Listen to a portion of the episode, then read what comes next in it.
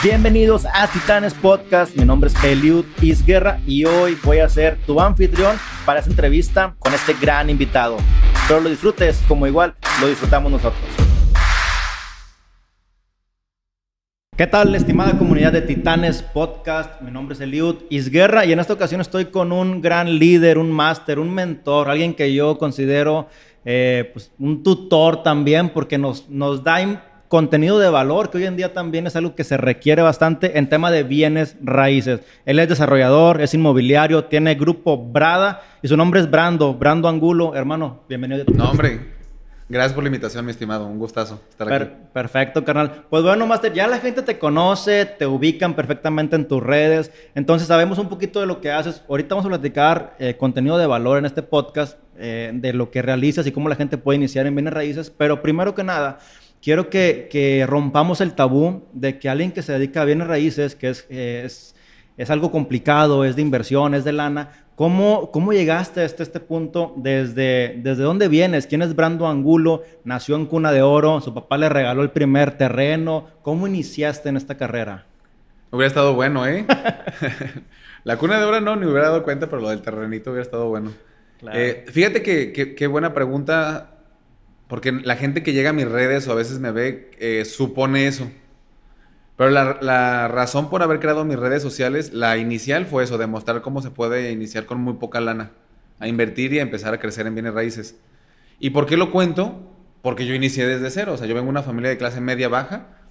Aclaro siempre, no es que me faltara ni comida ni techo. Yo vivía en una casa así muy pequeña, de unos 50 metros cuadrados, muy chiquitita eh, pero nunca me faltó lo, necesario. ¿En Guadalajara? En Guadalajara, soy pseudo de Guadalajara. Ok. Eh, mi escuela sí, o sea, fue escuela pública, no pagaba nada, ni la secundaria, ni la prepa, ni la universidad. Fue la UDG, que me costaba como 100 pesos el semestre, era la cuota voluntaria. ¿Y tus papás qué hacían, compadre? Eh, mi mamá viene de un pueblito muy cerca de La Piedad, ni siquiera pueblito, yo que es una ranchería, eran como 20 casas. O sea, no hay, hasta la fecha no hay agua, no hay alcantarillado, no hay luz, no hay ningún tipo de servicio. Ahí vive una tía todavía, que quiero mucho, y yo me fui a ese pueblo todos los veranos como de, como unos 10 años de mi vida. Yo era el que me encargaba de cuidar las chivas. O sea, literal llegaba, me, me tenía mi resortera y me encargaba de cuidar el rebaño. De ahí mi mamá, fue la única que mandaron a Guadalajara entre todas y estudió medicina. Nunca se especializó, terminó. Okay. Mi papá es de un barrio bravo, o sea, un barrio muy conflictivo de Guadalajara. O sea, yo creo que gran parte de sus eh, amigos de infancia ya están muertos. Ok. A ese nivel. Sí. Eh, le costó mucho, si tuvo una infancia complicadísima y al final fue el, yo que soy el único doctor que salí de toda esa generación. Entonces, ellos dieron un brinco eh, de, lo que se puede hacer. Yo tuve complicaciones, la verdad, en mi infancia, no vivieron juntos mis padres, viví solo con mi mamá y sí fue una etapa difícil, yo creo que para ella porque sí tenemos, te digo, no, no, sufrimos por comida, por vestido o, dónde vivir, pero sí muy limitados. ¿Con eh, hermanos? ¿Tienes hermanos? Sí, ¿Tienes tengo un hermano. Ya. Eh, yo soy, soy, Brando, mi nombre está raro y él se llama Paris, que también está raro. Okay. Eh, más grande que yo. Y pues sí, lo difícil, yo no tuve gente, empresarios cercanos, ni emprendedores, o sea, la realidad es que no era como que, ay, sí, uno de mis caminos o posibilidades de vida es ser empresario pues ni siquiera es como que lo visualizaba, ¿sabes? Porque no estaba a tu alrededor. Claro, y digo, eh, desde ahí ya, ya la historia está interesante porque tu mamá sobresalió, fue la única, la única familia que sobresalió en este campo que la mandaban a Guadalajara. Tu padre salió de un barrio bravo, eh, tú vienes de un de pues, clase media baja, pero sin tener un mentor o un tutor, o sea, ya están, son forjadores de su destino, por así llamarlo de cierta forma. ¿Y en qué momento me gustaría también entrar a ese tema de que tú estás eh, te estás dando cuenta de que, ¿sabes que Yo quiero hacer esto, quiero forjar un destino, quiero tener, no sé, un edificio, quiero tener eh, lana, quiero tener un buen carro. ¿Qué fue lo que te hizo sentido y en qué edad tal vez que digas tú, eh, yo voy a cambiar mi futuro y voy a romper todos los paradigmas, los prototipos que se ha vivido en mi familia? ¿En qué momento nace? O sea, ¿nació, se hizo? ¿Cómo lo sientes tú esta parte? Mira, normalmente digo que alguien tiene un mentor o algo, yo sí no los tuve hasta después pero sí, sí, mis padres y mi mamá sobre todo, sí mi mamá me empujó muchísimo. O sea, ella sí era, ¿cómo no? Hoy vas a ser el mejor en la escuela y tú tienes, eres, eres muy listo. O sea, sí creo que mucho del empuje viene de familia. Yo sé que muchos chavos no viven, aunque sí tuve una infancia conflictiva por las peleas, o sea, como por el tema familiar de mis padres. Pero mi mamá sí, con todo y los problemas que se cargaba, sí siempre me estuvo empujando. Entonces, sí agradezco, porque yo, yo me imagino la vida de un chavo donde los padres les vale y no lo pelan, pues a ser, no tienes esa, ese empuje, ¿no? Mínimo ese apoyo inicial. ¿Y tú crees que si no hubiera estado tu mamá con ese feeling, tu destino o tu el día de hoy serías otra persona? Eh, yo creo que sí. Sí. Sí, es muy fácil contar la historia romántica de que yo soy el más fregón y yo solito. Y no, pero no, no es cierto. La historia de cualquier ser humano exitoso es una mezcla de un montón de experiencias y gente que le ayudó. Nada más que alguna, en algún momento nos gusta romantizar y decir que solo que fuimos los héroes y nomás nosotros. Totalmente. Pero no, yo que sí. Yo creo que si hubiera llegado algo lejos porque sí he tenido el ímpetu, pero uno no sabe que hasta estuviera ahí de vago o algo, ¿eh? Yo sí, sí, sí, de chavo sí era bien vago, la verdad. Entonces, mi mamá sí le sufrió para encaminarme y encauzarme. La verdad sí era problematicón y, desmadroso. Decía Richard Branson en su libro de, de, de Virgin que él de joven le decían le decían los maestros a sus papás de que, oye, este, este chavo, que es disléxico, y muy inteligente, dice, o va a ser el más fregón en lo que vaya a hacer, o va a acabar en una cárcel o muerto. O sea, me imagino que por ahí sea... La verdad, aunque suene broma, yo, yo eh, mi mamá me dijo eso, yo lo supe, yo sí, ahorita de adulto sí pienso que pudo haber sido así, tal cual. Entonces, ¿tú crees que, claro que depende de que tengas a alguien que te guíe, ¿no? Sí, totalmente. O sea, y fue mi mamá en mi caso, que me, le costó así yo que si era yo que si pues lágrimas, un, un hijo a mí así es que me va a tocar. Ojalá que me toque que traiga mucho ímpetu. Pero pues sí son esos hijos bien complicados, ¿no? Sí, de estarlos siempre encima de ellos para que para llevarlos. Pero sí, por eso me fui por el lado bueno. Eh, fíjate que también ya desde chavo yo no se me olvida, de grande lo conceptualicé, que había en donde yo vivía en unas casas duplex, de esas casitas que hay una abajo y una arriba. Sí. Y, pues casas muy chiquitas, gente. la ¿Tú vivías abajo o eres el engruese que vivía arriba? No, el de abajo. Al de abajo. Pues el de abajo está pues, padre, pero estuches todo lo de arriba, no manches, no pues, está tan padre, hacer todos los pasos y que se cae algo. todos los días a cualquier hora. Ah, pero había alguien ahí, o sea, todos la verdad eran de clase media baja, había maestros, pues gente trabajadora. Pero había unos que pusieron ahí un puesto de comida cerca, o sea, enfrente. De vos se, se, llama, se llamaba, creo que ya no existen los compadres. Pues al final eran emprendedores, ¿no? Tenían su puestito chiquito así de metal. A los seis meses era tres puestos de esos y como al año era toda la esquina, rentaron el local y era así enorme. Vi cómo cambiaron de, de automóviles y vi cómo se fueron de ahí. Y después me enteré, no, que se fueron a vivir a otro lugar. Entonces vi cómo alguien haciendo negocios eh, cambió su vida literalmente. Alguien que ni siquiera yo veía a los maestros, que, que, eh, que ese es doctor. Y, no tenía ninguna carrera, no había estudiado nada y, se, y económicamente eh, mínimo le estaba yendo mucho mejor. Y digamos que estaba muy chavo, no entendía mucho, pero pues me quedó ahí como la espinita, ¿sabes? De que, oye, ¿qué onda con ese? ¿Cómo le hicieron y qué le hicieron? Hizo? Exacto. Y tú, por ejemplo, en este caso me imagino que empezaste a buscar algún tipo de carrera ad hoc a esta parte o, qué sigue, ¿cómo encontraste? La verdad es que tuve una época después de juventud muy desmadrosa. En la prepa, luego en la universidad también, así de, era de fiesta, andar, eh, la verdad es que sí. Siempre, hasta eso te voy a decir, nunca descuidé la escuela. O sea, sí, era, sí puede ser muy fiestero, desmadroso, pero nunca descuidé lo importante. Nunca me influyó andar como, como en mis cosas personales y, dejar de cumplir con los objetivos. O sea, tenías un objetivo y siempre y cuando y fui responsable. Y, y sigo siendo así, yo te puedo viajar un montón y todo mientras no descuide mis objetivos. Claro. Pero... ¿Y estudiaste entonces? Pero la realidad es que no, no, o sea, tú dirías, pues estudiaste finanzas, estaba, estudié derecho, que nada que ver. nada, nada que ver la verdad es que por alguna razón escogí esa. Creo que ahí sí mi mamá me influyó mucho a que, no, tú abogado, como que, y después me dijo que ella quería ser abogada, ah, Pero fíjate, te voy a decir, a los 16, 17 también un chavo me recomendó el de Padre Rico, Padre Pobre. Mm. Un libro que ahorita, ay, sí, te vas a decir, ¿qué libro tan sencillo? Sí, pero un chavo de 16 años. Yo no sabía nada de nada, yo no tenía un mentor, yo no tenía un empresario que me dijera que era el temas financieros, eh, cómo el dinero sí trabaje para ti, las inversiones no gastes tanto, reinvierte.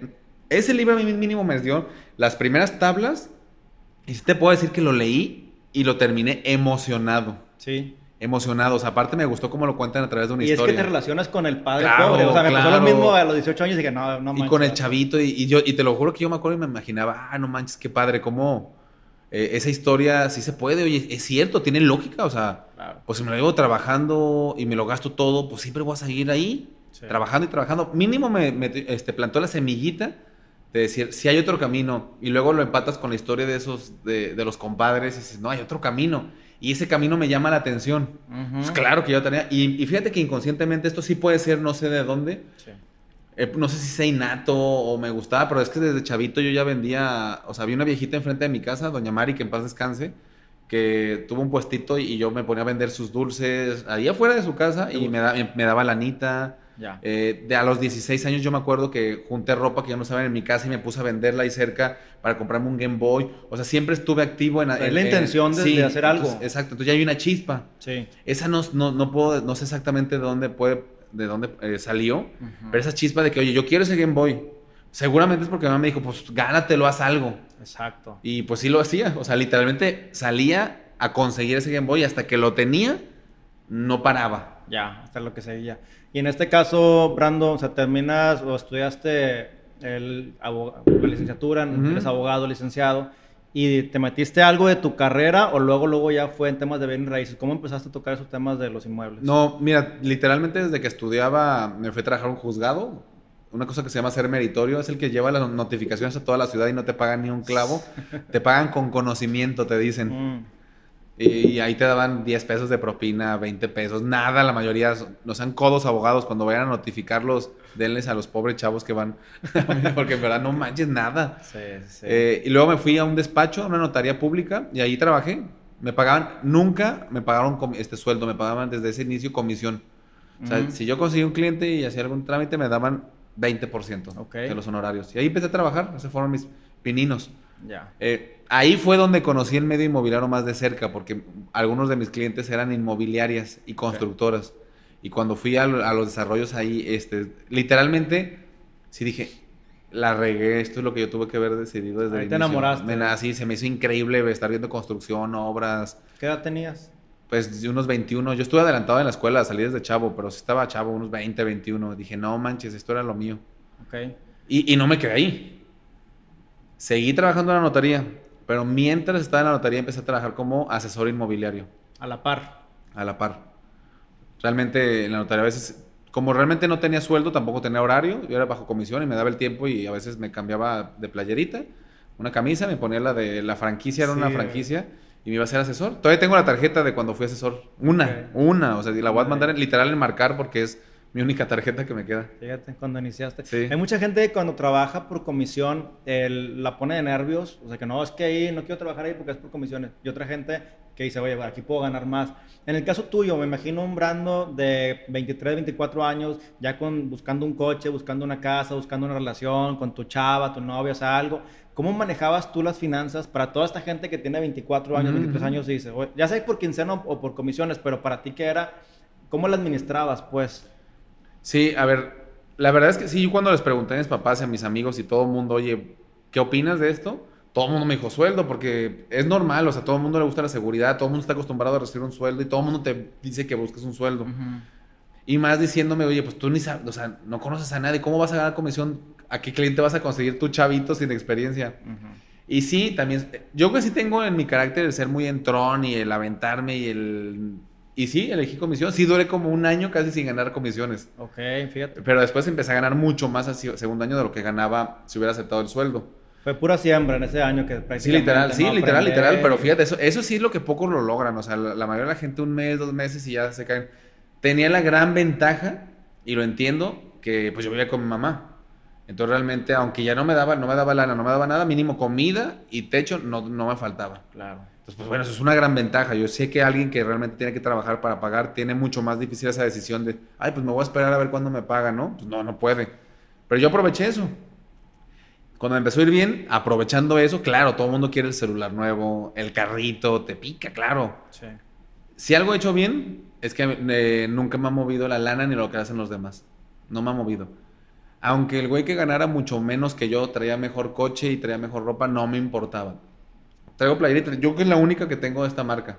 Todas son de, hasta ahorita de la marca que sea H&M, la que sea de 100 pesos, mis playeras. La gente que no nos ve es una playera que dice cuidado con el perro. Sí. Eh, sí, pero y a mí me vale más de las marcas y todo. Entonces, desde chavo siempre tuve esa mentalidad de no dejarme llevar por los demás. Entonces, Vas a tu ritmo prácticamente. Siempre reinvertí. Y sigo yendo a mi ritmo. Es súper difícil irte comparando en la vida y es súper estresante. Y a veces lo hago, pero intento no. Entonces, desde chavito reinvertí casi toda la lana. Pero lo haces para una forma competitiva, ¿no? De que, oye, no puede, sí, Sí, nomás que, está padre eso. Sí, está padre, pero no, pero no. Sin frustrarte. Sí me cuesta a veces. A veces sí te comparas de más.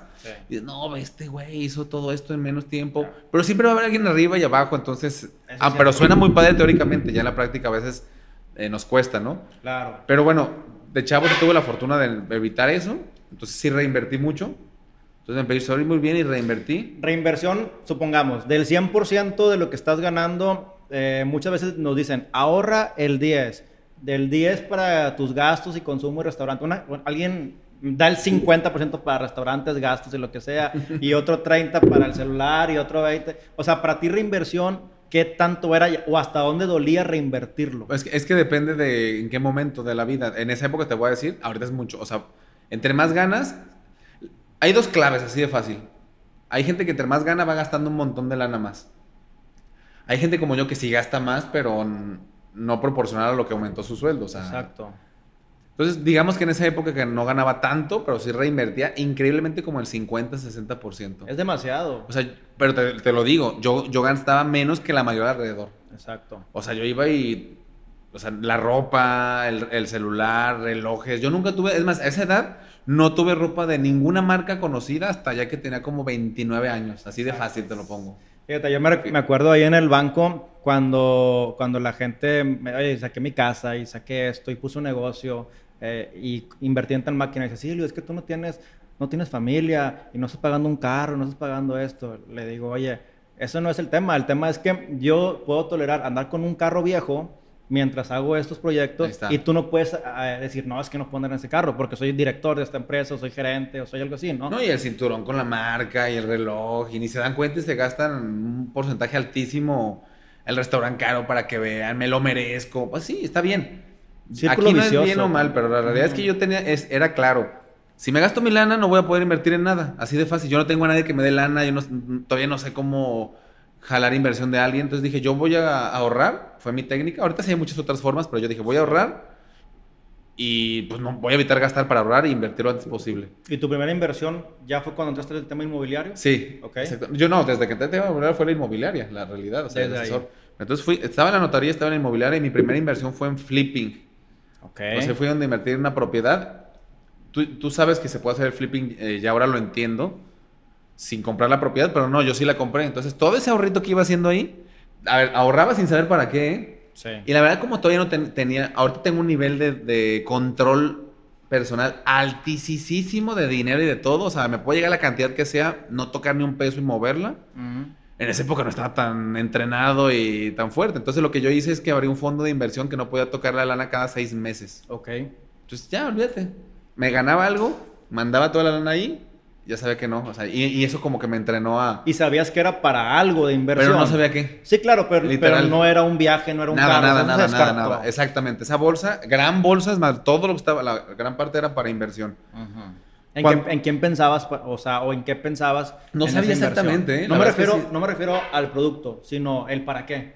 Ah, no, no, no, quería crear activos. Crear activos. Crear activos. O sea, sí, de ese libro inicial que leí, a ver, el, está fácil la fórmula, nomás cómo llegar y el esfuerzo está difícil. Pues la verdad es que si quieres vivir súper a toda madre es creando activos. O sea, cualquier cosa que te deje lana sin que necesite tu tiempo. Así de fácil. Ándale. Dije, a ver, ¿cómo le hago? Crear activos para eh, en algún momento de verdad sí poder ir de viaje, estar así como en la playa sin preocuparme. Ya. Y se llegó el día. Tu tiempo es limitado. Totalmente. Y, sabía desde chavo, mi tiempo es limitado. Si no creo cosas que generen lana, mientras yo estoy dormido, mientras estoy, no voy a poder llegar. Todo el mundo queremos tener lana y tener libertad financiera y todo, ¿no? Y todo el mundo puede, Brandon, en el aspecto de que un nutrólogo va a decir, es que mi tiempo es limitado, porque nada más puedo trabajar ocho horas en el día. Pues no, es que no, no, sí, claro. Pero no nos referimos a eso, ¿verdad? El, yo ahorita tengo más negocios que nunca y tengo más tiempo que nunca. Así de fácil. Entonces, no, es organización, es estructura, es modelos. Sí. Digitalización, sistematización. Un montón de cosas. Sí. Todo mundo puede emprender, no sé si todo mundo. A ver, yo, eh, sí, ahí sí, eh, échale ganas y todo. A ver, pero yo sí me pongo a pensar, un chavo, una familia que nació ahí este, en una zona súper mala, que lo golpeaban de niño, que los papás estaban encima y todo. Ay, no manches, o sea, neta, o sea, hay gente que se está bien cabrón. Por eso que agradecer que tienes, tienes techo, tus papás son buen pedo contigo, te apoyan, no manches, ya estás encima de gran parte de la población. Eso es previo a emprender. Y una vez que emprendes, cuando renuncias o, te renuncias a un sueldo, es también lo que se vive después de eso. El, en tema emocional, la gente que no está, no está, acostumbrada a trabajar por comisiones, sí. es también muy complicado. Así de fácil. Si estudiaste hasta la universidad, y tienes una familia y un techo, puedes emprender y puedes hacer un montón de lana, no me fregues. Ya todo lo demás son pretextos tuyos. O sea, ahí sí, ahí sí en esa, ya en esa situación sí cualquiera puede. Antes te puedo decir que no por muchas circunstancias, pero ya si estás en eso, no me friegues. Es porque no quieres, no entiendes, no sabes y hay X número de pretextos. No tengo tiempo, bla, bla, bla. Sí, el que me digas podemos crear, pero no es la, no es la realidad. Igual no te importa y está padre. También, es válido. Tú en el banco viste que hay directores que ganan un montón de lana y son felices, ¿no? Sí, exactamente. No, no tiene que ser este el camino. Totalmente. Pero bueno, mi primera inversión la descubrí cuando vi estos desarrolladores que construían y dije, pues yo quiero entrar a bienes raíces. Eso me emocionó, siendo asesor inmobiliario, siendo todo esto. ¿Pero en qué? O yo no quiero ser asesor inmobiliario toda mi vida, la verdad. Dije, ¿en qué puedo emprender? Y ahí encontré el, modelo de flipping. Yo no sabía que existía la palabra flipping, obviamente. Yo decía, voy a remodelar una casita y la voy a vender más cara. Nadie me lo dijo. De algún lado lo vi, se me ocurrió y yo lo hice como pude. Eh, hay una historia que es la, Casa Amarilla, la, la, he publicado en mis redes y eso porque esa fue la primera casa. Tengo, no tengo muchas fotos de esa época, fíjate, tristemente no documenté tanto. Pero literal, yo sí compré una casita como de 180 mil pesos, la remodelé y la vendí. Literalmente yo hice casi todo el proceso. O sea, busqué la propiedad, vi, analicé la zona y vi que esa estaba más abajo del valor de esa zona. Eh, compré todos los materiales, los metí en la cajuela, nomás contraté un albañil que me recomendaron, se los llevaba y lo estaba verificando que fuera haciendo todo bien. Elegí los colores, todo esto. Puse la lona, la anuncié en periódicos. Eh, para que entiendan eso del tiempo. Seguí en la notaría, seguía como asesor inmobiliario y a veces era cuando podía, o sea, a veces estaba a las 10 de la noche mostrando la casita o a las 7 de la mañana, pues a la hora que fuera. Tenía que trabajar y tenía que enseñar esa casita. Eso, sí. y, yo tramitaba el crédito, literal, yo armaba los expedientes, lo ingresaba, casi todos eran por Infonavit, y cobraba, caía la cuenta y reinvertía. Yo ahí sí me sirvió ser abogado porque yo hacía todos los contratos, me evité ese gasto. Sí. Y esa fue mi primera operación ya como en el mundo, ya inmobiliario, ya más como emprendedor. Ya, ya. Pues digo, suena, suena accesible como quieras y, la compraste, 180 mil pesos y demás. Suena accesible cuando alguien está ahorrando y tiene un trabajo. Ahorita no creo que ya esté, en Guadalajara ya no hay de ese valor, pues yo creo que una, esa misma debe de estar mínimo en unos 400 mil. Seguramente en otras ciudades más pequeñas sí. Sí, se puede, eso es padre, que se puede replicar a cualquier parte de México. Sí, en cualquier lugar de México. Y la verdad, la verdad es que ya con más conocimiento, que es lo que a veces doy en mis cursos, ya sé que esa misma operación la podré hacer ahora con unos 40 mil pesos. Platícame cómo sería un flipping donde la gente no tiene que invertir. Yo no quiero que nos, que nos digas, porque tú y yo compartimos la idea de que no es nada más de que hacer negocios sin ningún peso. Y a pesar de que. ganas y sin lana. Sí, no, no hay una. Hay, tienes que tener conocimiento. Y debes tener algo, o sea, 40, 50 bolas. Sí, a una de cero. Fíjate que sí, sí se puede, pero es casi es muy difícil. Debes de ahí tener una lanita, sí. Y para que también te duele y tengas la presión de que tengo sí, que sí, sí, sí, exacto. Y tienes que tener conocimiento, un montón, sí, prepararte y todo. No es así nada más con echarle ganas a la vida, ¿verdad? Tienen que meterse cursos de brando y a los No, no, y leerlo un montón, y, tomar cursos y eh, pues escuchar estos podcasts. O sea, hay un montón de material. Meterte a YouTube, si le pones te van a aparecer un montón de cosas de esto. O sea, hay mucho material gratuito, ¿eh? También. ¿Cómo sería este, o este modelo, digo, a, grosso modo para, para, la gente que Claro, en general es... Imagínate que alguien... Te voy a poner la situación perfecta de un flipping sin mucha lana. Imagínate que hay, en, México hay miles de personas que no pudieron, no les gustó la casa que compraron por Infonavit porque les quedó eh, lejos del trabajo, se fueron a otra ciudad por eh, miles de situaciones. De, eh, le siguen descontando su crédito y la casa ya no la habitan ni la rentan, entonces se les empieza a deteriorar. Son personas que ya están hartas y desesperadas de tener ese crédito, ¿no? Entonces, de esas hay muchas situaciones. Lo que debemos de buscar es cómo localizar esas, ese tipo de asuntos, que ya lo hemos visto que es a través de redes sociales segmentando y después asociarte con esas personas. Y la, el, a través de un contrato de coinversión. Y eh, lo que vamos a hacer en ese contrato es que la persona va a poner su casa destruida y tú vas, él va a ofrecer eso. Yo pongo mi casa. ¿Y tú qué vas a poner? Pues yo la remodelo. Porque el que tiene la casa ya no tiene lana, no la quiere remodelar, no puede pagar servicios. Tú lo que vas a aportar en ese contrato es yo la remodelo, yo pago los adeudos, la vendemos eh, y tú vas a, vas a quitarte de esta bronca de la hipoteca vas a recuperar tu lana y yo voy a quedar con la utilidad. Y recuperar mis gastos. Entonces es un negocio en donde realmente tú le puedes literalmente duplicar o triplicar tu capital. Eh, ¿Por qué nada más inviertes 30 o 40 mil pesos? Porque lo único que pones tú es la remodelación y el pago de los adeudos. La hipoteca y lo que se le paga al propietario lo paga el comprador final. Después de que la remodelaste, alguien más va a llegar a comprarla, ¿no? Esa persona es la que realmente con su crédito paga todo eso. Entonces, si te pones a ver, hay tres partes en este negocio. Está el propietario que trae una bronca, que lo estás sacando de esa bronca y, recuperando dinero. Estás tú, el, flipero, nos vamos a llamar a los fliperos, que estás así, los fliperos como un delfincito. estás tú que vas a recuperar, eh, vas a ganar lana, te va a ir muy bien. Y está el comprador final que va a tener una casa a valor de mercado, pero remodelada y muy bien acondicionada. Entonces, todo mundo gana, creo que en este negocio. Claro, y cuando hablas de 30 mil, 40 mil pesos, es porque qué tipo de primeras remodelaciones o las básicas mínimas indispensables se tienen que hacer para Sí, a ver, para eso estamos hablando primero que son casas de interés social, entonces en núcleos de Infonavit y demás, ¿no? que deben de elegir que estén muy bien ubicados, que estén céntricos, que tengan Que no sean zonas que como que ya sean zonas tan abandonadas. Ni tan lejanas ni abandonadas. Si, si, vas a un lugar y está todo abandonado, no te metes ahí. Tienen que ser lugares que ya por que creció la mancha urbana quedaron bien conectados y siguen estando buenos precios. Eh, y sí, claro, la remodelación tiene que ser lo mínimo posible. Hay la frase que hemos hablado, que es eh, el, el negocio está en la compra, no en vender. Tú tienes que vender a máximo valor de mercado. Si ya sales de valor de mercado, nadie te va a comprar. Eh, a veces nos engañamos, no, hombre, yo le voy a poner este piso carísimo y voy a meterle y meterle estas puertas.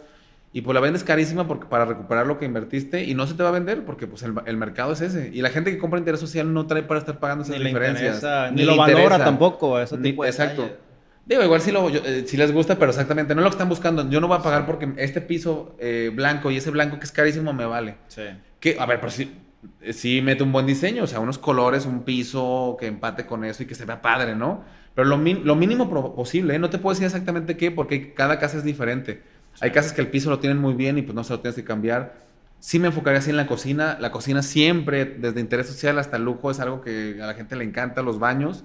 Y pero... además que la cocina como que es, es para la, señora, ¿no? Sí, y, la, tomadora de decisiones. exacto, y de eso lo sabemos. Es una influencia muy importante. Mm. Es casi la que sí va a tomar la decisión final todo el mundo siempre, la verdad, tú puedes decir yo y no sé qué, no es cierto. Tu señora es la que va a tomar tus decisiones, no le inventes, no le inventes. Entonces, pero cada, cada asunto es diferente. Igual hay casas que casi no necesitan nada, ¿eh? Y me tocaron algunos que pues estaba el piso bien, la pintura, pues igual una pintadita y ya. O hay otras que eran, no, hombre, esta es piso, más cocina, más la pintura. Literal, las puertas con hoyos así de que las destruyeron. Pues es así, remodelación mucho más alta. ¿Cuál es negocio y cuál no? Pues tienes que hacer un análisis financiero. ¿En cuánto puedo vender? ¿Cuántos son todos los gastos? ¿Me deja utilidad, sí o no? No porque una no necesite nada es que te va a dejar dinero. Claro. Y en este caso, por ejemplo, hay una hipoteca en ocasiones, ¿verdad? La persona va a querer como que recuperar un poquito de lo que ya estuvo pagando. Claro. ¿Cómo se maneja esta parte? Porque digo, a lo mejor fue bronca de él agarrar un crédito alto y un interés alto. Si hacen números, no va a salir. O sea, por más que... Mira, la verdad es que es muy triste. Eh, hay, dos, hay dos caminos si él sigue en esa situación, pues lo van a demandar y va a perder la propiedad y va a recuperar cero, ¿no? Sí. La otra es que nosotros lleguemos y sí, y a ver, una es que le quiten la hipoteca y que no entra juicios y demás, o sea, ya le quitas una bronca, a ver, le están descontando lana mes con mes, imagínate que te descuenten lana estás dejando de... o estás pagando una hipoteca y traes broncas ahí, luz, se te está juntando predial, tú lo vas, le vas a quitar todas esas broncas y además sí le vas a dar lana. ¿Cuánto? no hay un monto, no hay un porcentaje. Tu análisis financiero te va a decir cuánto. O sea, si la utilidad son 50 mil pesos y él quiere que le dé y, este, y le vas a dar 100 y él quiere 150, pues no se los puedes dar, porque si no ya no ganarías nada, ¿no? Entonces tú vas a definir en base a lo que vas a tener de utilidad cuánto puedes darle a él y quedarte tú de utilidad. son unos numeritos. Sí, exacto. Y por quererle darlo de él, a lo mejor ya sales del valor de mercado y ya. Exacto, exacto. ¿verdad? Y hay muchos análisis que no te van a dar. Como bien dijiste, hay propiedades que ya por la deuda e intereses y lo que debe de los servicios y lo que está el valor de mercado no va a dar. Aunque vendieras a, un, buen precio de mercado, no cubre todos los gastos de hipoteca. O sea, ya no da el negocio, tristemente ese ya no se va a poder hacer nada. Claro, y el contrato de coinversión, digo, me gusta mucho esta figura, este instrumento, pero eh, finalmente, ¿qué tanta validez tiene? ¿Va notariado? ¿Quién es el que te defiende de que el cliente o el el, dueño nos diga al flipero, ¿no? De que, oye, pues ya, ya no la quiero, ya no te lo quiero, ya no la quiero vender, ya me gustó, se ve bonita, ¿no? Oye, la remolaste muy bien, ya déjamela. No, en el contrato viene todo, ¿no? que, eh, que, él va a poner la propiedad, que tú vas a, meter la remodelación, cómo se va a repartir la utilidad, quién va a pagar los adeudos, todo y viene. Pero claro que vienen penalizaciones. Pues imagínate que tú remodeles y luego ya no quiera, pues tienes que poner la, la que las penalizaciones, recuperar tu inversión y, y, ganancia. Por el tiempo que se claro, sí, o sea, casi la ganancia que ibas a ganar real, ¿eh? Las pautas en Facebook, sí. Todo, todo. Ya hay una inversión, es recuperar todo mal eso y pues lo demás es como cualquier contrato, ¿eh? Cualquier contrato que firmes de arrendamiento, de venta, de coinversión, pues al final, si nomás lo firmas, pues ya es válido, sí, pero si lo haces ante notario público, pues ya tiene un poco más de seguridad si metes ahí que, sea, que sean en un centro de justicia alternativa, ya igual tienes más flexibilidad después de llevar un, tema rápido, que no es un juicio, es una mediación normalmente, que es mucho más rápida. Entonces tú le vas poniendo candaditos. Ok. Hasta donde quieras. Claro que cada uno te cuesta un poco de esos. Tú ya decidirás qué nivel de riesgo o seguridad le vas dando. Hasta dónde, claro. Oye, Brando, digo, este esquema suena, suena muy atractivo. Obviamente, como tú comentaste, hay que tener las, las bases, las herramientas, conocer un poquito más de esto. Digo, yo que estuve en tu curso, la verdad que es mega completo y, muy, eh, muy, muy, muy sólido para poder arrancar. Entonces, eh, háganlo bajo la supervisión de un adulto, por favor, allá en casa si lo van a hacer. pero, sí. pero sí es atractivo realmente. Y, y, bueno, ¿qué conceptos conoces para la gente que quiere entrar al mundo de bienes raíces? Para, para iniciar, digo, ese está uno que es uno a uno con las personas, pero aparte hay otros modelos donde puedan dar alguna aportación, puedan participar en un proyecto más grande. ¿Cuáles, cuáles nos recomiendas? ¿A otros modelos fuera de flipping? Sí, de sí, digo, es el que hago yo actualmente. A ver, hay un montón de formas de entrar a bienes raíces, pero pasando a eso es el desarrollo inmobiliario, que literal es otro curso. Yo, yo solo hablo en mis cursos o solo hablo en mis redes de cosas que he hecho. Importantísimo eso. Eh, la verdad es que no, no he compartido o no me sentiré como confiado de compartir algo que no he probado personalmente. O sea, si he invertido en bolsa, pues yo invertí en esto y así me fue. Y el otro tema en el que yo me dedico muchísimo y hablo mucho es de desarrollo inmobiliario, porque a eso me dedico actualmente a desarrollar plazas de locales como este tipo, donde estamos ahora, edificios, que ahorita estoy haciendo eh, uno y traigo varios ya en proyecto, y cómo se hace un desarrollo inmobiliario con poco capital, te voy a hacer un resumen. Imagínate que quieres hacer, voy a hacer algo no tan grande para que escuche más alcanzable, pero un edificio de cuatro pisos de... No, de tres pisos de ocho locales. Te estoy diciendo un proyecto que yo hice, literal la primera meta que se necesita mucha lana, que es el terreno. Está cañón, ¿no? O sea, ya es millones. Hay una forma que se llama aportación. Alguien que es dueño de un terreno que no sabe qué hacer con él y no tiene lana, te lo aporta, lo pone en un fideicomiso o en un contrato de coinversión si es una inversión más pequeña y es lo que él pone. Yo pongo mi, mi, terreno. Si el terreno vale 10 millones, pues ¿cómo va a aceptar aportarlo? Ah, bueno, yo te voy a pagar 14.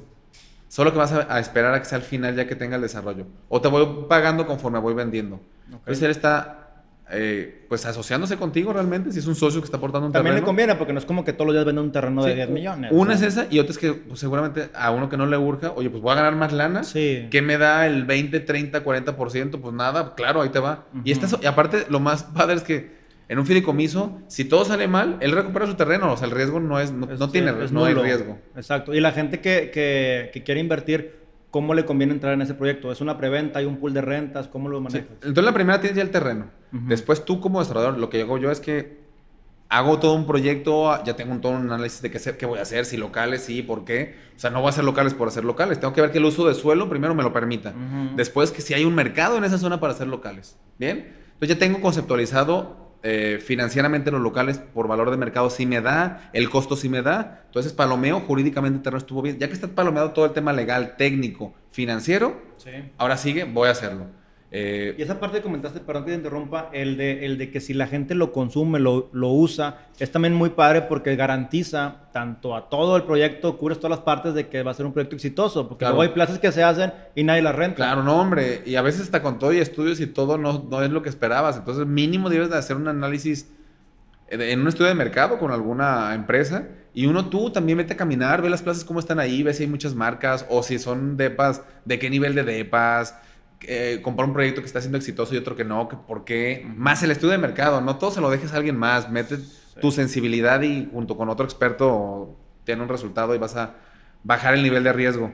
Entonces, imagínate que ya tengo todo eso. Oye, pues la licencia de construcción, oye, pues no tengo lana para construir. El otro gran gasto de un desarrollo es la construcción, el terreno y luego la construcción.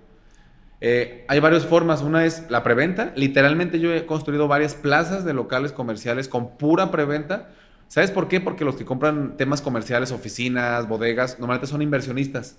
Y los inversionistas normalmente traen lana. Y si te van a soltar pagos de totales a veces, con que les hagas un buen descuento, porque ellos también quieren tener... A comprar barato. Claro, comprar barato para rentar después y tener un buen retorno anual de rentas. Entonces, de ahí es una gran forma. Si no te alcanza, hay un tema que se llama crédito puente, en donde el banco te presta lana para que construyas. Te van a revisar que tu terreno sí está todo en orden, obviamente, pues ni modo que te presten ni mal ilegalmente. Te van a revisar que todos esos numeritos que hiciste financieros sí sean reales, que no esté saturada esa zona, que también comercialmente sí tenga, sí sea real y que todo se cumpla, porque pues, te van a prestar lana. Ellos quieren, ellos no quieren tu terreno ni nada, ellos quieren que sí vendas para que les pagues, su negocio es financiero. Sí. Y la otra forma es levantando capital. igual yo te ofrezco a ti, oye, pues te doy el 12% al año y yo, tengo, y yo tengo acá un negocio que me va, a dar más del 12%, entonces levanto capital y te pago a ti un interés fijo anual y yo con esa lana la muevo en, mi modelo que me da más de ese 12% anual. Y tú estás muy feliz porque es el 12% que ya es muy bueno, ¿no? Claro, sí, totalmente. Y esa es la forma y con eso pues ya construyes, al final ya constituyes el condominio, eh, en el caso de lo tradicional, en el pool de rentas es diferente y ya entregas. Y bueno, suena muy sencillo, lo dije muy poco tiempo, pero, sí. pero sí es el modelo básico ese. El, el, lo que explico aquí es que sí se debe de entender que no tienes que, cuando construyes un edificio, la mayoría de los grandes desarrolladores no tienen todos los millones, no, no meten ahí 20, 40, 100, 200 millones. No, hombre, se apalancan con dinero de terceros. El concepto de apalancarte es, yo no tengo el capital, pero tú sí tienes, entonces a través de tu lana yo hago un, un desarrollo, ¿no? Apalancar es como una palanca, literalmente, con, tu, con la lana de los demás apalanco un proyecto. Sí. Y esa es la magia de, de, entender finanzas y de saber cómo manejar ese dinero. No con tanto riesgo para siempre estar cumpliendo. Sí, totalmente. Y ahí en Brada, en, Grupo Brada, la gente puede invertir también con esos esquemas. sí, sí, sí. No siempre, porque la verdad es que yo soy muy cauteloso con eso. Ya. Si yo no necesito dinero, no pido dinero. O sea, si se da con la sociedad, ahí se trabaja. Sí, o sea, literal, si voy a hacer algo, ya tengo un proyecto, pido lana, o sea, o levanto lana. Ya. Porque, pues, ¿para qué levanto lana si no tengo? O sea, no te voy a estar regalando interés y no tengo dónde moverlo. O sea, sí, no, totalmente. No tiene sentido. Pues tengo yo un modelo que va a dar la lana en cierto tiempo, ahí levanto capital. Y la gente que quiere invertir en alguna preventa o algo, ¿qué recomendaciones nos das, les das para... O sea, que tienen que revisar o evaluar, no sé, que el grupo, proyectos anteriores, vicios claro, claro, completamente. generales, ¿no? Depende del, del producto, pero te voy a decir las, las, cosas, o sea, no es lo mismo comprar un DEPA, con un local, con una oficina, pero te voy a decir como las métricas generales a revisar. Eh, la primerita a ver, preventa es comprar, literalmente si compras en preventa y sin, entre más rápido compres, o sea, entre menos avanzado está el proyecto, más barato te va a salir. O sea, cuando no hay ni cuando el terreno está ahí ni un, sin ningún ladrillo, es mucho más barato. Y la maqueta está todavía a veces. Al revés, a veces ni siquiera han tirado la propiedad donde se va a construir. Yo he vendido así plazas completas. Porque muchas veces cuando ya son zonas céntricas ya no hay terrenos. Es una propiedad enorme, una casa de antes, que la tiras y haces algo. Entonces los que invierten ahí pues tienen el mejor precio. Si ya está la estructura, pues ya subió el precio. Y si ya está terminada, pues ya, ya, ya, está el precio final. Eh, te va a ir bien, pero pues ya no es lo mismo. Claro que el gran riesgo es que compres ahí cuando apenas eh, eh, no, han demolido y el desarrollador hizo todo mal y de repente no tiene lana y nunca avanzó el proyecto y tu lana ya no la tiene. O que le tengan la obra los, por permiso y se queda ahí cinco años. Exacto. no, pero lo peor es cuando se gastó la lana, lo tiene y eso es peor porque mira, si se paró la obra, pues... Claro. O, el bueno está tan mal y te la, da o algo. Sí es un riesgo enorme, pero el peor es cuando, cuando no revisaste nada. La primera tú la dijiste, investiga quién te está vendiendo, el desarrollador. Oye, pues es bien fácil, métete a su página, vea sus proyectos, ve si los terminó, qué tal los acabados, habla con gente que viva ahí, que rente ahí, oye, ¿cómo te fue? ¿Qué tal? Y no sé qué.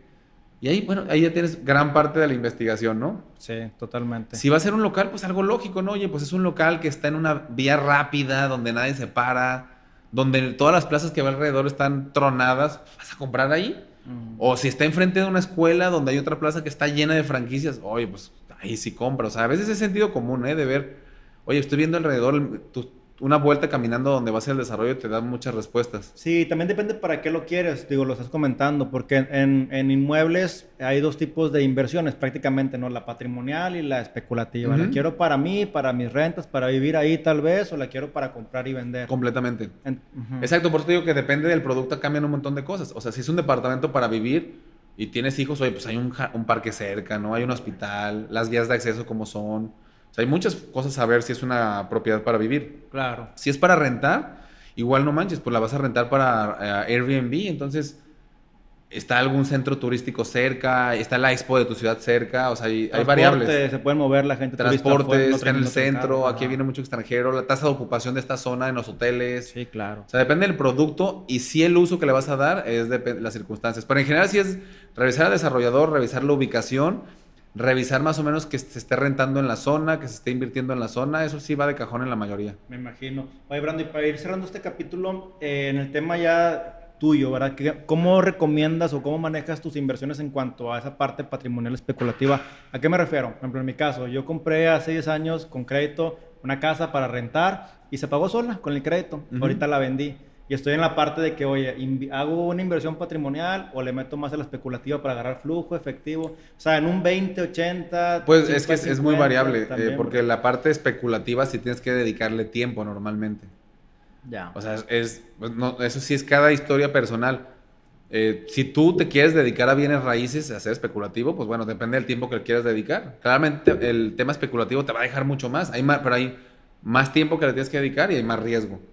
Y el tema patrimonial es algo que con menos riesgo, mucho más seguro y que no te va a quitar tiempo. Entonces ahí tú, depende del tiempo, el riesgo que le quieras dedicar y lo que vas a ganar. Como en cualquier cosa. Sí, totalmente. Eh, un, mix siempre es, bueno. O sea, aunque yo sea un experto y el especulativo me deja mucho más lana, yo tengo un porcentaje, un 15% de mi capital en propiedades patrimoniales que me dejan un, cap un retorno, un cap rate mucho menor, pero pues me da estabilidad, o sea, en el Para especulativo tus hijos también, ¿verdad? Sí, no, tú qué sabes, se para la construcción, algo pasa en el país.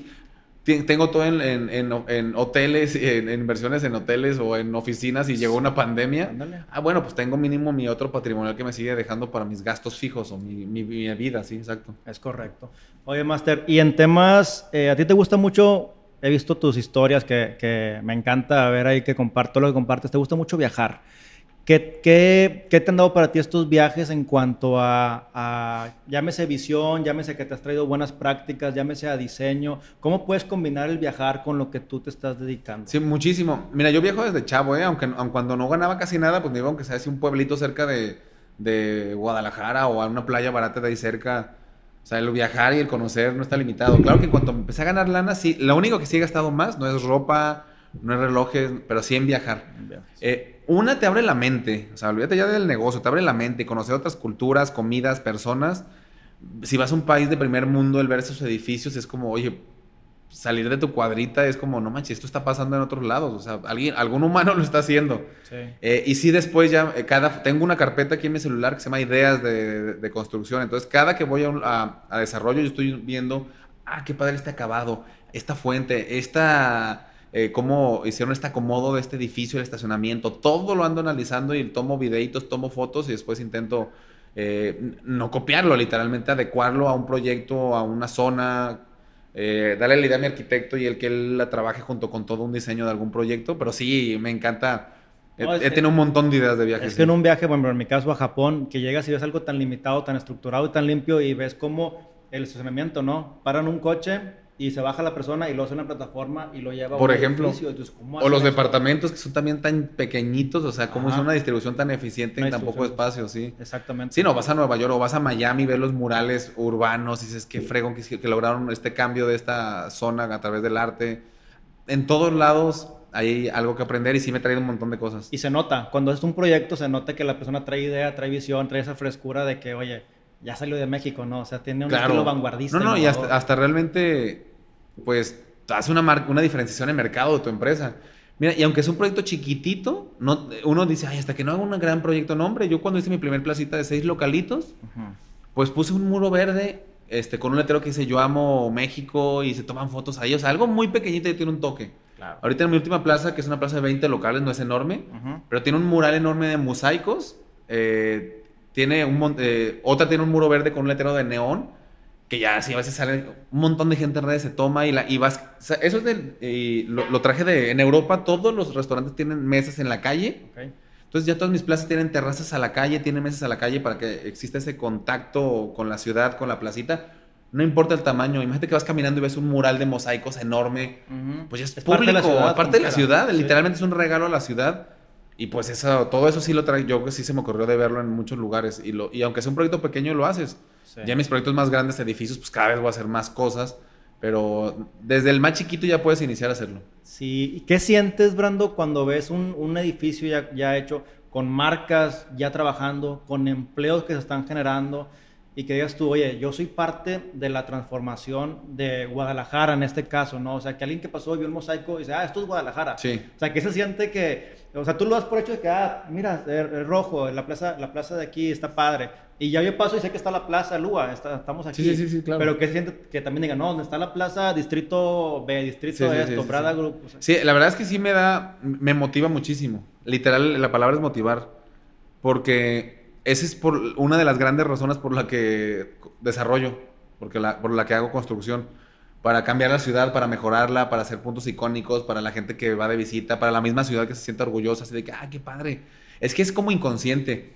Si tú vas caminando y todo está feo y, las calles, las estructuras horribles y todo, pues hasta yo que inconscientemente andas como más gris, más apagado. Exacto. Y si tú vas y empiezas a ver como muros verdes, un mural, inconscientemente algo estás dejando en toda la gente, ¿sí sabes? Sí, sí, sí. Y es que uno dice también cuando viaje, oye, ¿qué te pareció esta ciudad? Una ciudad oscura, una ciudad gris, una ciudad. Sí. Pero es la ciudad tal cual, entonces. Exacto. ¿Cómo cambiar el entorno? Y cada desarrollador y cada persona que la cuide y cada todos somos un granito que la va armando. Entonces, que yo sí Mira, a mí cuando me enseñan un render antes de que se, que se ponga un ladrillo, me emociona, como imaginar cómo en esa esquina, junto con mi arquitecto, conceptualizamos algo. Cuando lo veo en obra y que se está construyendo, me da emoción. Y como cuando lo veo terminado con gente viviéndolo, es, es el punto más grande de felicidad y orgullo y emoción para mí, para todo mi equipo, haber logrado y llegado ahí. Eh, sí, está, me encanta, ese, es el punto más importante, creo. Brindas, brindas techo, brindas empleo, brindas trabajo, brindas eh, seguridad y demás. Esos momentos creativos, Brando, ¿cómo los consigues? Digo, me platican nada más unos pequeños hacks de cómo, teniendo gente, trabajadores, colaboradores, puedes sistematizar, delegar. Tienes conflictos también todos los días. Pareciera que no, pero el exitoso tiene conflictos todos los días y sabe cómo manejarlos. ¿Tú cómo destrabas estos nodos para poder seguir fluyendo? ¿Me explico? Sí, lo primero es que realmente vuelvo a lo mismo de la historia del héroe que hace todo solo, que todo el mundo cuenta, los grandes empresarios, eso es muy tonta. Yo te lo dije antes de iniciar el capítulo, que yo estoy lleno de líderes a mi alrededor. Y yo no resuelvo cada una, yo resuelvo muy poquitas cosas. Yo tengo mi chamba como director y resuelvo esas, y tengo alguien de finanzas que resuelve esas, y mi directora operativa resuelve esas, y cada quien resuelve algo. Entonces, para empezar, tuve la fortuna de saber que tenía que elegir a gente muy buena, darles la confianza, eh, que tuvieran abierto capacitarse y que la empresa los ayudara con eso, y que crecieran. Y si haces eso, ya estás del otro lado porque de verdad te van a resolver gran parte de la empresa y, que creces contigo también.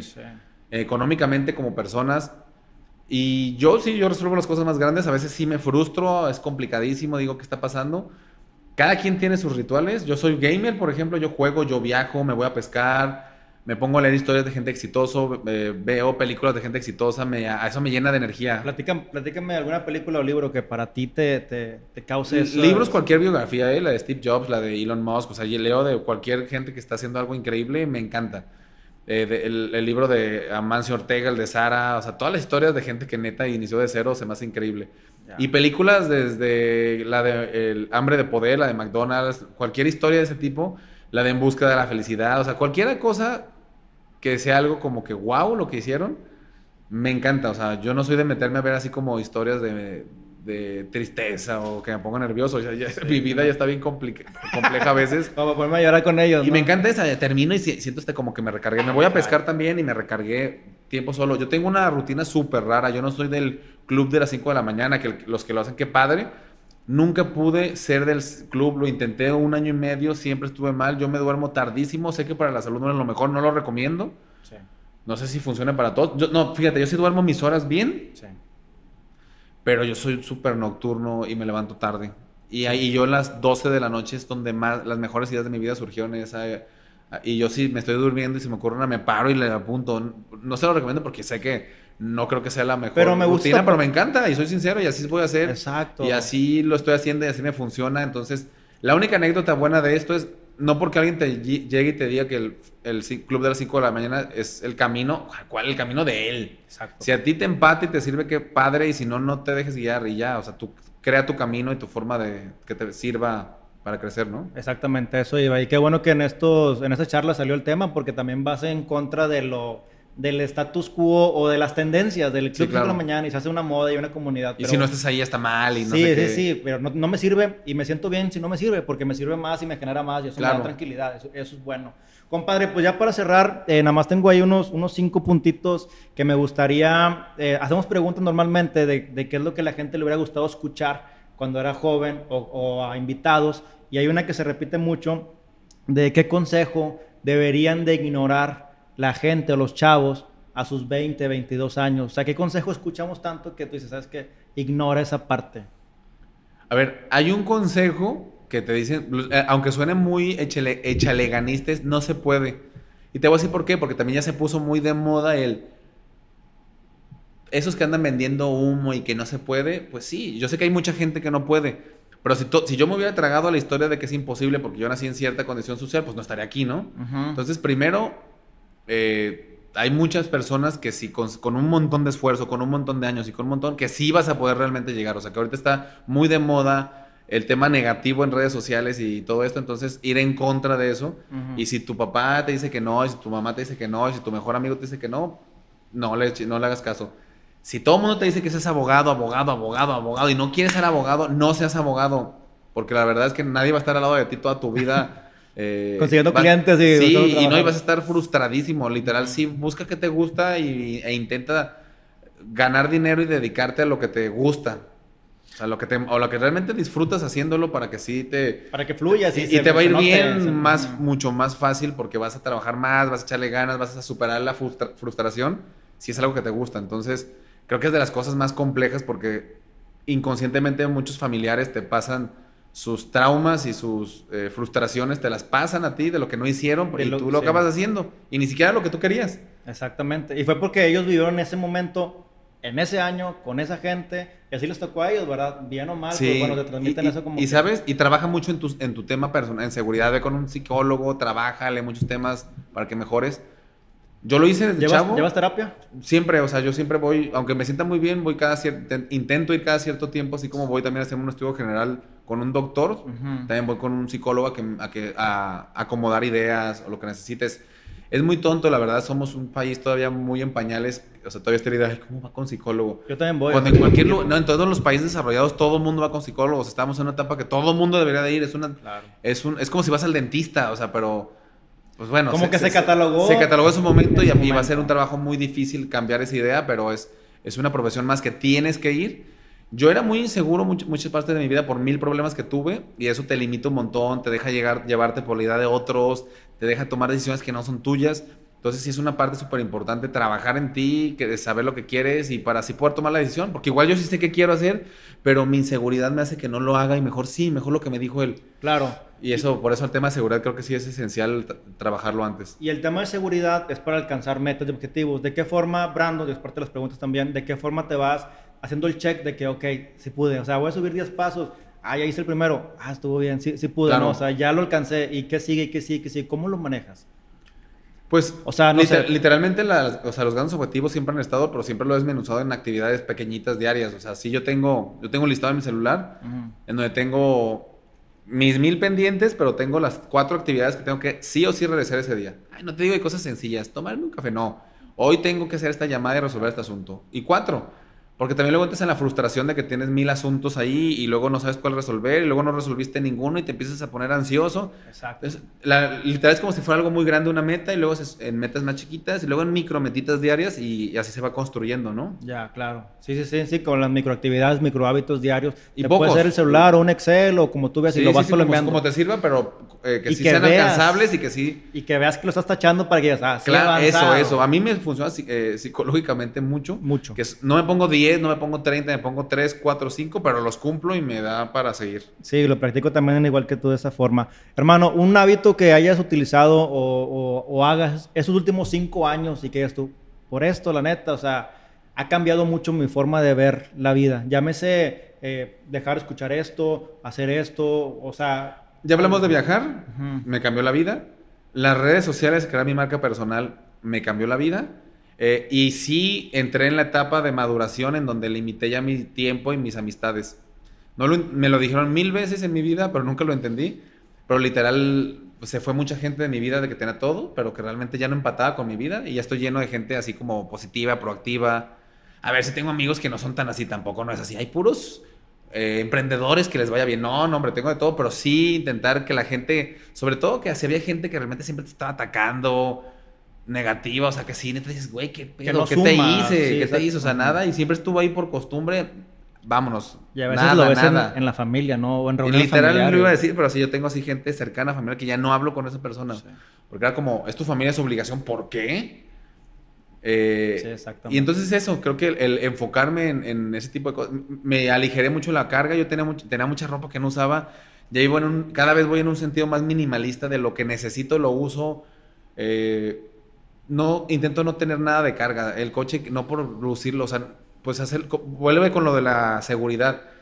Todas las decisiones que tomo, eh, me he enfocado con psicólogos, con leer y con todo, que sean por mí. Si me compro un coche no es para impresionar a unos güeyes que me valen madre. es por mí. Si me compro esta ropa es porque la que me gusta y por lo que me siento como una playerita, no el traje para impresionar. Entonces todo eso me ha aligerado un montón la mochila en mi vida y hace que, que me enfoque en lo importante. Me gusta, me gusta parte. ¿Qué es para ti el lobo? ¿El qué? El lobo. ¿El lobo? Sí. Mi tatuaje del lobo. Tu tatuaje La verdad es que siempre es un animal que me gustó. Me gusta que sí.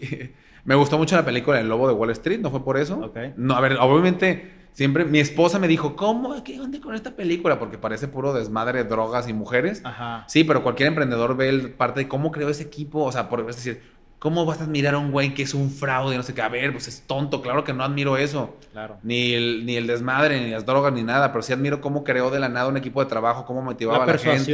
Todo eso. O sea, esa es la parte. Sí. Entonces, no, y el animal siempre se me ha hecho como muy interesante el animal. También como eh, trabajan en equipo y siempre hay como el líder y cómo está la manada y los cuida y hay una presa y se ponen de acuerdo para el objetivo. Entonces hay un montón de cosas que me gustan de, de, lobo, ¿no? Ya, perfecto. Sí, digo, me gusta porque también como que te relacionas con un animal, ¿no? En mi caso, pues la pantera, más, más, más como elegante, más sigilosa, pero estratégica, pero yo sabía que por ahí se, seguramente había algo. Compadre, pues ya para cerrar este, este podcast, está con madre, me hubiera gustado aventarme unas dos horas a detalle con muchas cosas que me ya, ya grabaremos más y luego en el mío también. Sí, pero por ejemplo, el... Imaginémonos que ya estamos en, en tu mejor proyecto, el más bonito, el más grande, el más armonioso, y que la gente lo usa para subir al, al roof, al top, para ver una gran vista, pasarla bien con su familia. Eh, y ahí hubiera una plaquita de su fundador o del creador de Brando Angulo. ¿Qué diría esa placa de toda la gente que llegara a esa parte y viera, y viera este, este paisaje, esta armonía en tu edificio? ¿Una placa para transmitir? algo, un, un, escrito. No, pero yo pues. sí, yo, yo le pondré algo así nada más como ladrillo a ladrillo o algo así, ¿sí sabes? Así como demostrar de que el que algún día me conozca sepa que, en algún momento solo fue un sueño, una idea, y este edificio es el que esa idea y ese sueño se concretó en algo. O sea, es un sueño, este, o, el sueño mexicano le pondría, o algo, una frase así como para saber que, que tú la veas y digas qué fregón, y fue alguien que realmente no tuvo nada y que transmite todo esa, si se puede en este país, aunque digan que no, tú te dices que no se puede y que sea, pues un sueño concretado, tal cual. Claro, algo inspiracional, algo trascendental, algo que la gente diga, si él pudo, pues yo también puedo. Claro. Prácticamente por ahí va. Será por ahí. Alguna frase por ahí. Compadre. Ya la pensaremos. Ya está. Pues muchas gracias Hermano, por tu hombre, Qué placer. por invitarme, ¿eh? A darle. Gracias. A ti. Gracias por quedarte hasta el final de este episodio. Espero te haya gustado, lo hayas disfrutado, pero sobre todo pongas en práctica todo lo que te ha servido y lo que has aprendido. Mi nombre es Eliud Isguerra y nos vemos en un siguiente episodio. Te dejo nuestras redes, arroba Titanes Podcast en Instagram y Eliud-Isguerra. Hasta la próxima.